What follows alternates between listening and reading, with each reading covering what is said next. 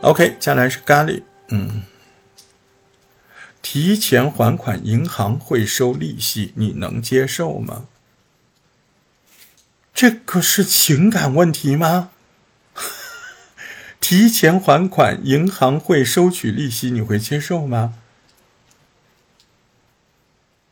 呃，我觉得他这个很明白的不是一个情感问题啊，呃，可能理解有偏差吧，啊，理解有偏差啊，对，那我就不听了，嗯，情感作业啊，你要说一个情感话题啊，为什么不能和孩子讲道理？这是五天前的啊，对，这个应该提交，他自己交了罚款逃走了，借口可多了。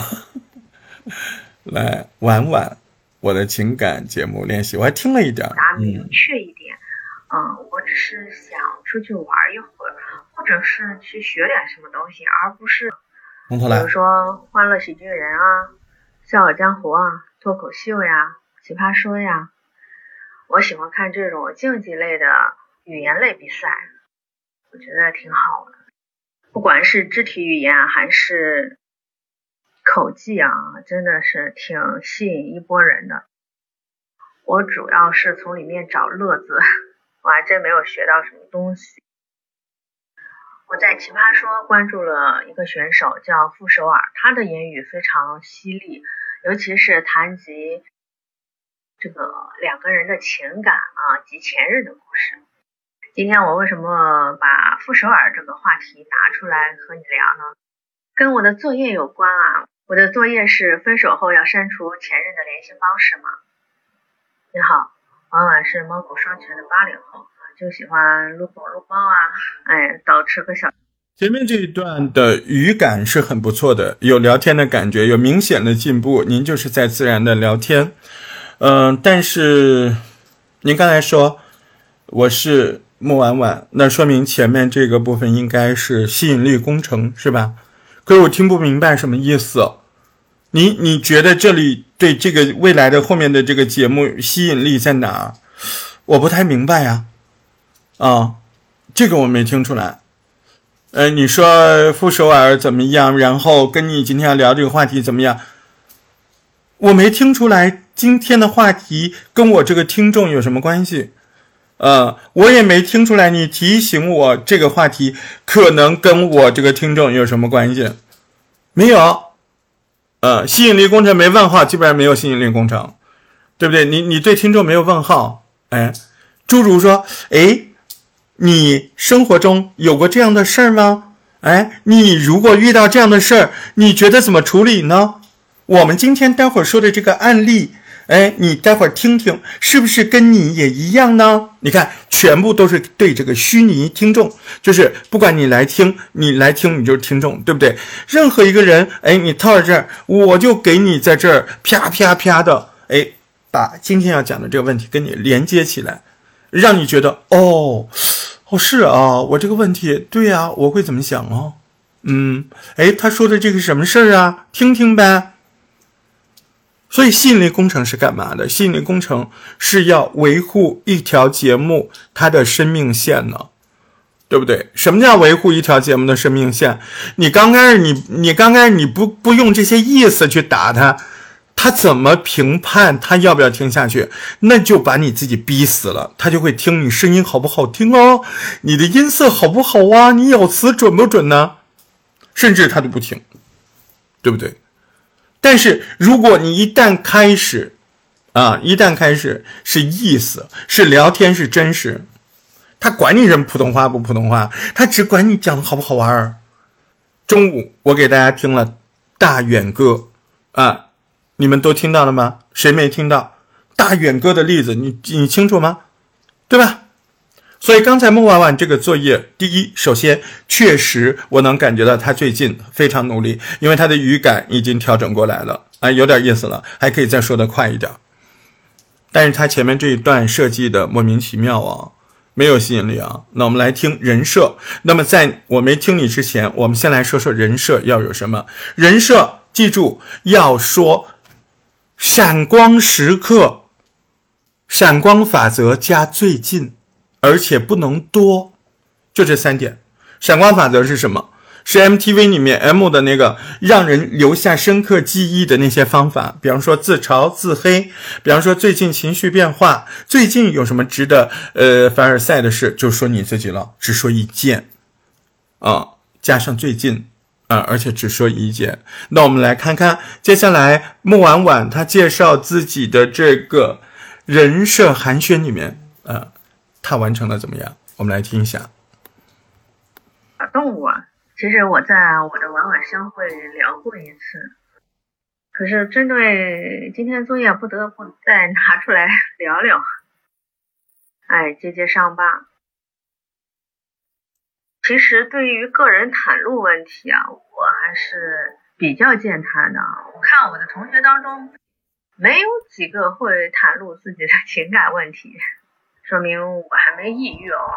我很希望我能学会自黑的方式去聊我曾经的故事，可是，哎呀，学渣总是这样子啊，前面学了后边忘，笔记做了都不再看，就是摸着黑往前爬，学一点算一点，做一点算一点，老师点到就学到，老师点不到就学不到。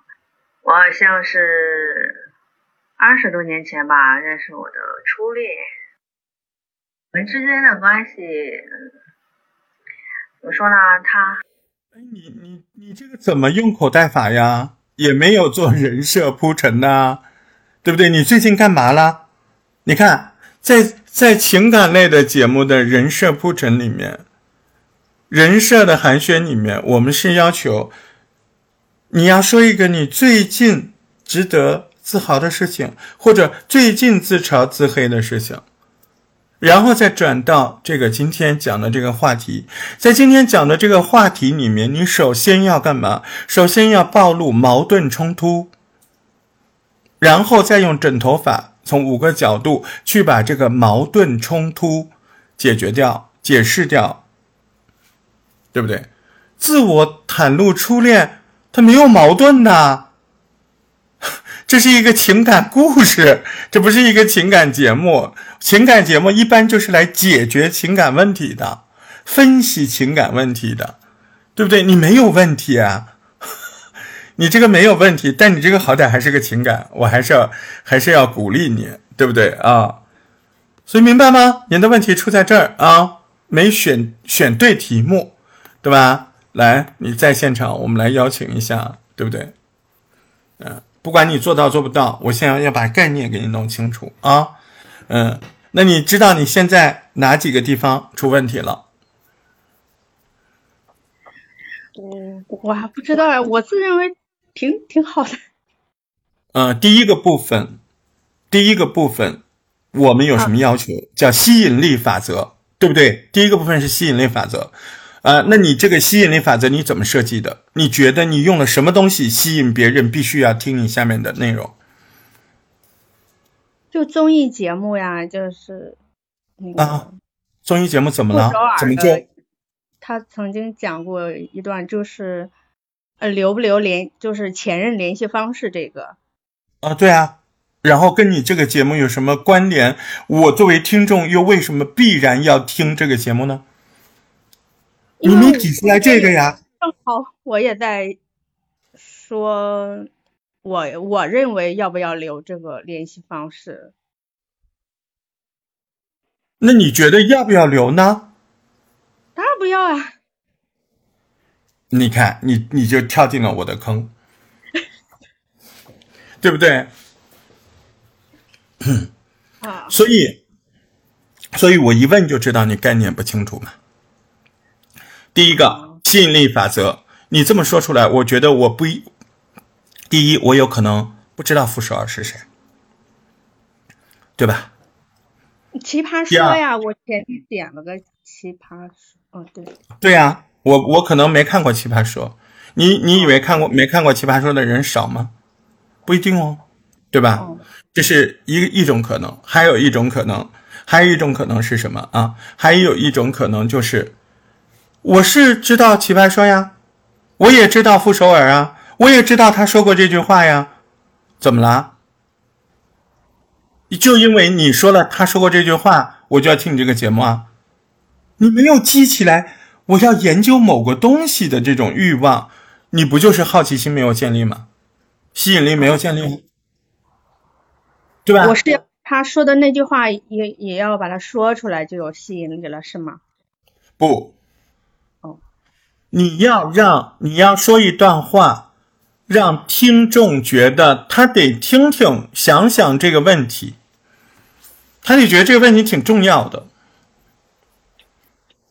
来，我举个例子，嗯，一个牙膏的广告，嗯，它的表述呢，有可能是这样的：这支牙膏，它能够很快的镇惊你的牙痛，很快的预防，很有效的预防年生虫牙，对吧？啊，那如果你直接这么说，有什么吸引力啊？可是广告是怎么说的？如果你没有用过这支石头牌牙膏，你就会有可能比别人多五倍的可能获得牙病，是吧？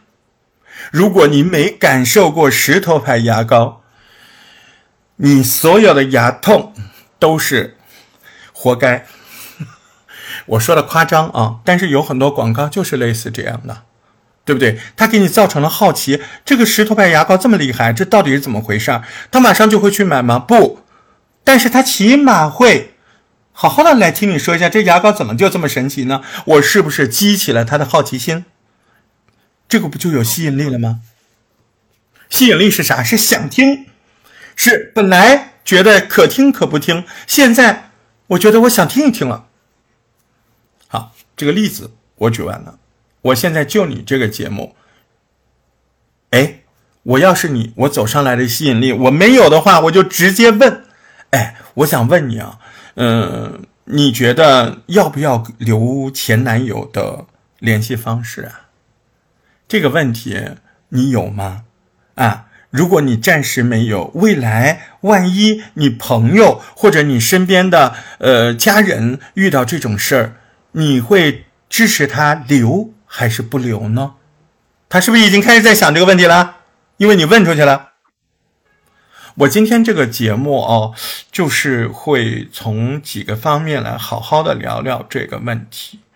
嗯，你看那个傅首尔，就奇葩说那个傅首尔，他不也说过这个问题吗？嗯，其实很多人都还蛮愿意讨论这个问题的。啊，好，我说到这儿了，我不说了，我吸引力工程做足了，已经，对不对？嗯，也也好多人说过这个问题的。嗯，我是婉婉啊，欢迎你收听我的博客。我这个人啊，就是会喜欢呃自我袒露啊什么的。嗯，我不在乎的。你看我们这回有些同学他们磨磨唧唧的，我我这是还挺挺希望说有个机会把自己的事情说一说。嗯，哎，你今天要听我节目，你就能听到我的初恋故事，真的。你看，这不就引进来了吗？对不对？对，你转你转过来弯没？我怕你没转过来弯。我把你说的这个放到最后了，就问听众这一块儿。我我不想知道这个，我就想问你现在理解了没有？哦，理解了。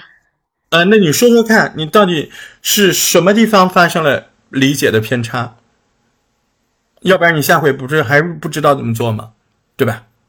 啊，对，嗯，我我开头的吸引力做的就不对，嗯，应该你的吸引力没有把问题和听众联系起来，这个叫置入，对吧？把把听众硬带进这个问题，硬带进你要讨论的这个问题，叫置入，对不对？对，哎。哎，我想问你，如果你跟男友分手了，你会留他的电话号码和联系方式吗？或者说，你的朋友跟呃刚刚失恋分手，他来问你要不要留这个前男友的联系方式，你会怎么建议他呢？他逃不掉了，对不对？他心里他心里就有这个问题了，被你拽进去了吗？嗯，我不知道你现在是不是脑子里已经飞速有了答案，嗯，但是我觉得你不要先，先不要着急有答案，待会儿我说一个事儿，你帮我听听这个事儿从头到尾，我细细的跟你讲，你看看到底我应该怎么回答这个人。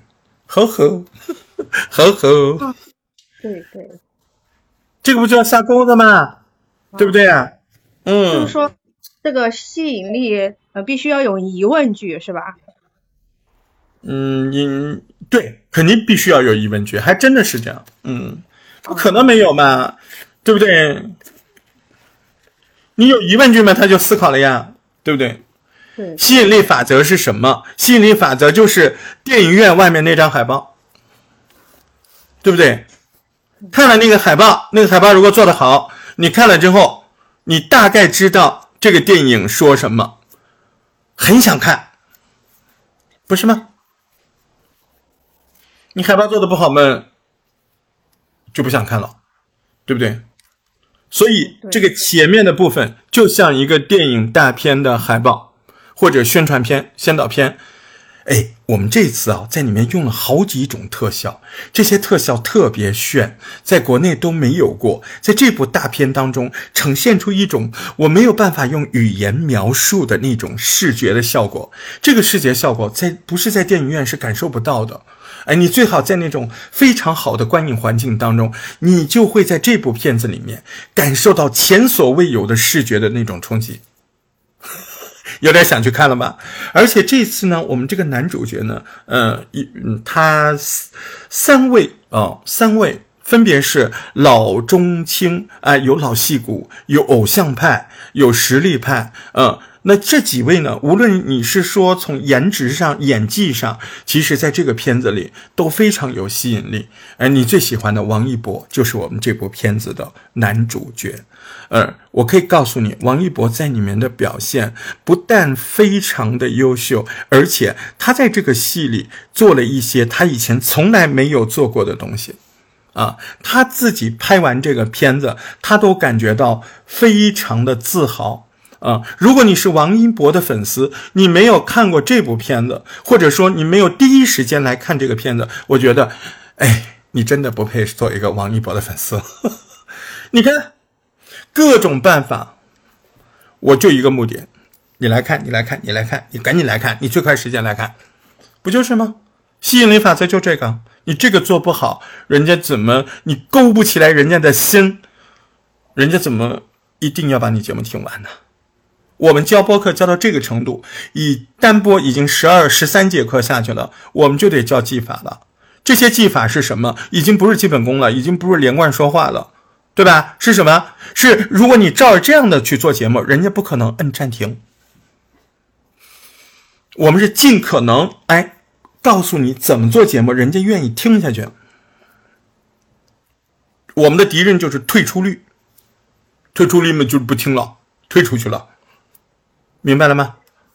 明白。那么在第二部分，人设寒暄这一块，你犯了什么样的错误？说说看。人设寒暄，没有自嘲吗？你有自嘲，但是你没有最近。你说的这个事儿不是不是限于最近，对不对？最近我说了，我说最近在学播客，你学的嗯嗯不叫什么来？学的不认真，云里雾里的，嗯，不算吗？我不觉得是。我我建议你们在做作业的时候，最好呃提到的这些内容不要跟培训有关。不要跟这个播客训练营有关，因为你们最后的节目是要给听众听的。你们在这个作业里面说到训练营的事情，说到同学，说到我，听众听不懂的，对不对？是不是？可我没啥可说的。呃，那就是有问题啊。哦，对不对？你怎么没啥好说的呢？你最能说的就是狗了，对不对啦？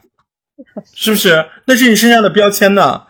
哎呦，这两天真的忙哎！我们我不是养了一个养了一条可爱的狗狗嘛，对吧？熟老听我节目的人知道，咱们家狗狗这两天不知道咋回事，是春天还是咋？反正我就感觉好像有点不对啊！对对对对对，可能是嗯。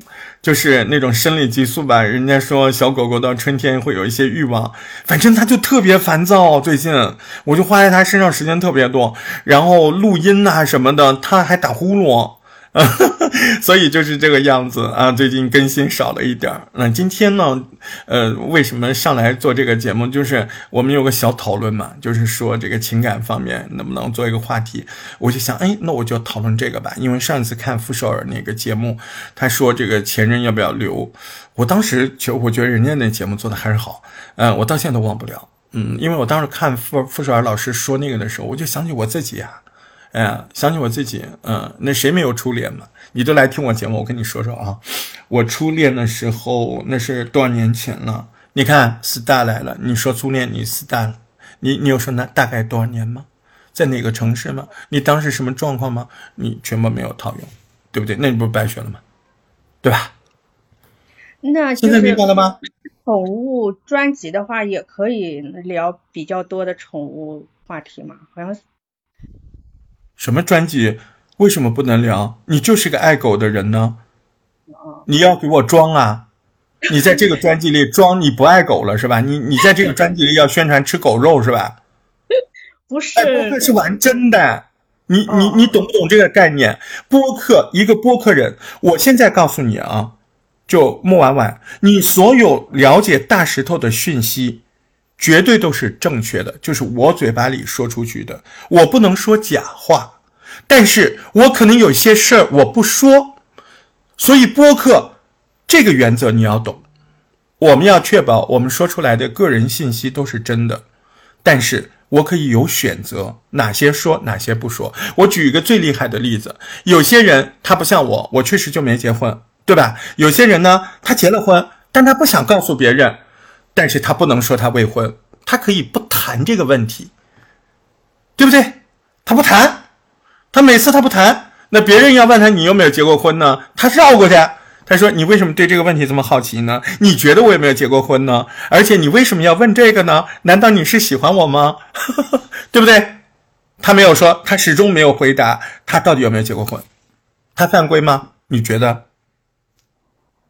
他不犯规，他不犯规。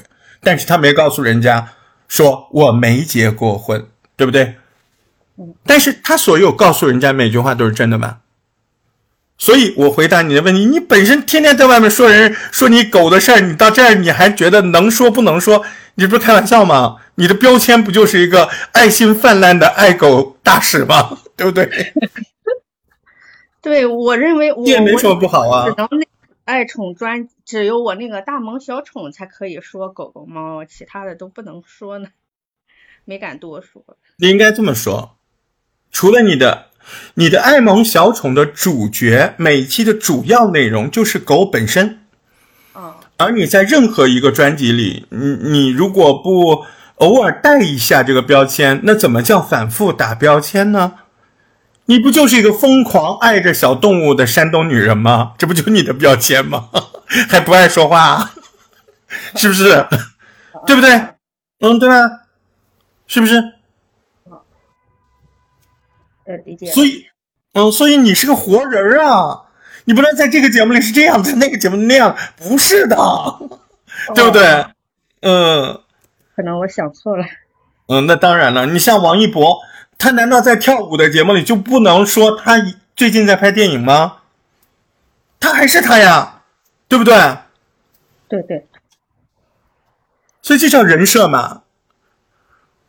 一个播客只有一种人设，对不对？你还你还今天这样换那样那样换，那不就塌房了吗？你是个骗子，你人设都是假的，对不对？你今天这么说，明天那么说。对不不是啊，你就是一个爱狗的，嗯，这种，呃，而且其实平常有你自己说有点社恐，对吧？这种这样的一个，嗯，喜欢单独跟自己的这个小动物们待在一块更多一点，你觉得踏实，你喜欢跟他们生活在一起，享受快乐，你就是这样一个人呢，对不对？不不是吗？是吧？呃，套节目的愿望是有的，进步也是明显的，但是差距也还是有的，要赶紧，呃，知道了就去把它做到啊，嗯，要改掉这些模糊方向，啊，模糊方向，你看你对吸引力法则的呈现就是模糊方向，对吧？对，重新弄一下啊，重新弄一下，好不好？嗯，加油啊！清楚怎么回事儿就好办，不管现在能不能做到。起码知道正确的方向是怎样的，我能不能比昨天好一点，那就是进步，对不对？哈，比自己，你看你就明显比原来好嘛。这个这个声音就摆在这儿的嘛。现在就是一个聊天的状态，他可能还不能够呃完全的按照这个呃方程式来聊，呃完全的按照逻辑指向聊的那么精准，但是他已经能够在话筒前侃侃而谈了。这个木完完他已经能侃侃而谈了，这就是进步啊。他不再像演播了，是不是？他开始放轻松，开始能聊了。那现在就是还有一点很朴素，你尽量，呃，会说的话，你在镜头，你在镜头，你在话筒前，你要说的快。哎，这是个心得啊，尽量说快。哎，想好的话就快速的说掉啊，快速不要大声啊，小声快速。哎，各位好，我是莫婉婉。呃，我我今天带着我们家哈尼在外面逛。哎呀，我今天可开心了。呃，哈尼今天就是状态特别好。呃，大家都因为哈尼本身就很好看嘛，所以每次带他出去我都挺自豪的，也经常有人拿手机拍他。嗯，他也。不是很抗拒，但今天他就特别争气，你知道吗？就是我虚荣心就爆棚，就是每当有小哥哥小姐姐给他拍照，他就特别配合。哎，他今天还会把前面两个小手爪子呃提起来，然后把舌头伸出来，也不凶人家。哎呦，我觉得嗯，人家都在背后说，哎呀，这个女的她的这个狗狗养的这么好。嗯，对我也是人，我也有虚荣心，我就是开心，对吧？你看。这样的表达是不是就特别生活、特别流畅，对不对？OK，嗯，今天就跟你聊这么多啊，记住哦，记住哦，呃，能说的、可以说的、想好了的，快速的去说，轻声快速啊，省着劲儿说啊，说连起来，行，好不好？OK，嗯。呃，怎么说呢？嗯，有一些小伙伴他可能性格呢会比较慢一点儿。嗯，那那我嗯看机缘巧合嘛，像今天这个，哎，正好碰着了，那我们就聊一聊嘛，对不对？也挺正常。来，我们现在看看这个海涛啊，海涛二十小时之前我的情感节目练习，他说的是面对微笑的，在他身上怎么可能？人际交往是我们每天都要面对的事情。无论是在面对家庭、朋友、同事、客户等等不同的场合，我们都需要和别人交流、沟通和相处。在李老师好，你他妈给我上课呢？人际交往是怎么样？我们都需要。我已经跪在你前面了，能不能平等一点？我们就随意一点，聊聊天，不要上来就给我们说。什么必须要怎么样？所以你怎么样了？你不是在教育我吗？是不是？这不对啊！这语气整个不对。交往的过程中，既有愉悦和友好的时候，也有矛盾和……哎呦，你真是老师，你连愉悦这个词你都能用得出来啊！你能不能说愉快呀？是不是？你生怕别人觉得你是初中毕业还是咋的？哎，麻烦你以后做播客的时候都让我感觉你小学毕业，好不好？太文气冲天了，好吗？端的都不能看了。冲突的时候，那我们该如何正确的处理人际关系呢？使得我们的生活更加顺畅、愉悦，拥有更多的朋友，同时还可以减少冲突和纠纷。在现在的社会中。你没有转化成口语啊！你刚才说的这些事儿，这不都不是聊天呢？海涛啊，大石头给你跪了，给你磕一个。你不是就是要说，哎，我觉得啊，人际交往这个事儿挺重要的啊。最近老有朋友聊这个，嗯，聊的有一段没一段的。我今天想好好聊聊这个，因为我觉得特别重要。我今天经了一个事儿，呃，这个事儿就让我很想把今天这个节目录出来。嗯，我想，如果你凑巧听到这个节目，你听听看，看看我说的对不对？嗯，其实人际交往，还有我们怎么在这个社会上跟别人相处，其实挺危险的，也挺有技巧的。呃，我们老是觉得自己都挺厉害的，包括我自己这样啊，我不知道你是不是啊，嗯，但是我今天就不这样，嗯，自从我知道了下面这件事儿，呃，我的想法就改变了，真的。我是海涛，嗯，我在郑州向你问候。嗯，我是一个什么样的人呢？我我是一个想好啊，特别想好，但是一遇到事儿吧，就所有目标都不见了。哎。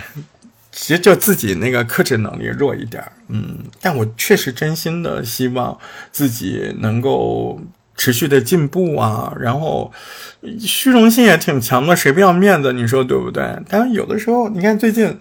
最近吧，我我也不知道怎么回事儿，嗯，我不是加入了一个兴趣小组，就是做这个播客嘛，嗯，然后老师跟我说，哎，你们要几几几点几分交作业啊？不交要怎么样？罚款要什么什么？呃，批评什么的？哎呦妈呀！我一玩我又忘记了，我心里老想我能搞得更好一点。哎，我跟你说，我可厉害嘞！我到了那个十一点五十分，我就不行了。这赶紧得叫，我就啪啪啪啪搞了两分钟，然后搞了个节目，我就把传上去了。然后第二天那个老师气的呀，厉害了啊！你加了两分钟的节目，所以你看，我今天我认真了啊！我今天我真的认真了啊！我们今天来，我跟你讲前面这个事儿，我真的好好跟你说说。嗯，这个事儿是怎么一个事儿呢？是我在网上看到这样一个故事。让我很受影响的一个故事。他说呢，有一个叫小李啊，上海人，在上海一家大型的国企公司里面上班。哎，这个这个单位有点大啊，至少他们科室里人挺多的。哎，这个单位人多，那事儿就来了，对吧？那跟这个小李呢在一起工作呢，有一个老同事，他们在一起三年了。哎，就是说共事都三年了。呃，有有有有共同在这个单位三年以上的相处的经验，平常大家都挺客气的啊，怎么样怎么样怎么样？海涛，我对得起你吧？我给你完完整整来了一个过程，对不对啊？所以，嗯，你这个作业完全不过关，你这个作业，嗯，你这个作业比较适合文化大革命啊，我出生之前那种啊。我出生之前都不行，那那八几年都不行，那得得得得得得得六几年啊。后来啊，你们呀怎么样？是不是？啊，这个这个不对啊，要聊天啊。嗯，你难道你这么跟你小伙伴聊天呢？你小你这么跟他聊天，他啪一碗酒端的。海涛，你今天有点不对啊，你今天有点想教我做事是吧？来把这个喝了，是不是？去听听大远哥好吗？海涛，去听听大远哥啊，真实的讲话，你会进步的。虽然你这个作业做的不咋地，你真的会进步的，你放心好了。好，小渣渣来了，又一个罚款的，好几个啊。橄榄树来了没？那我们先这个 都罚了，挺好，挺好，挺好啊，认栽啊，嗯。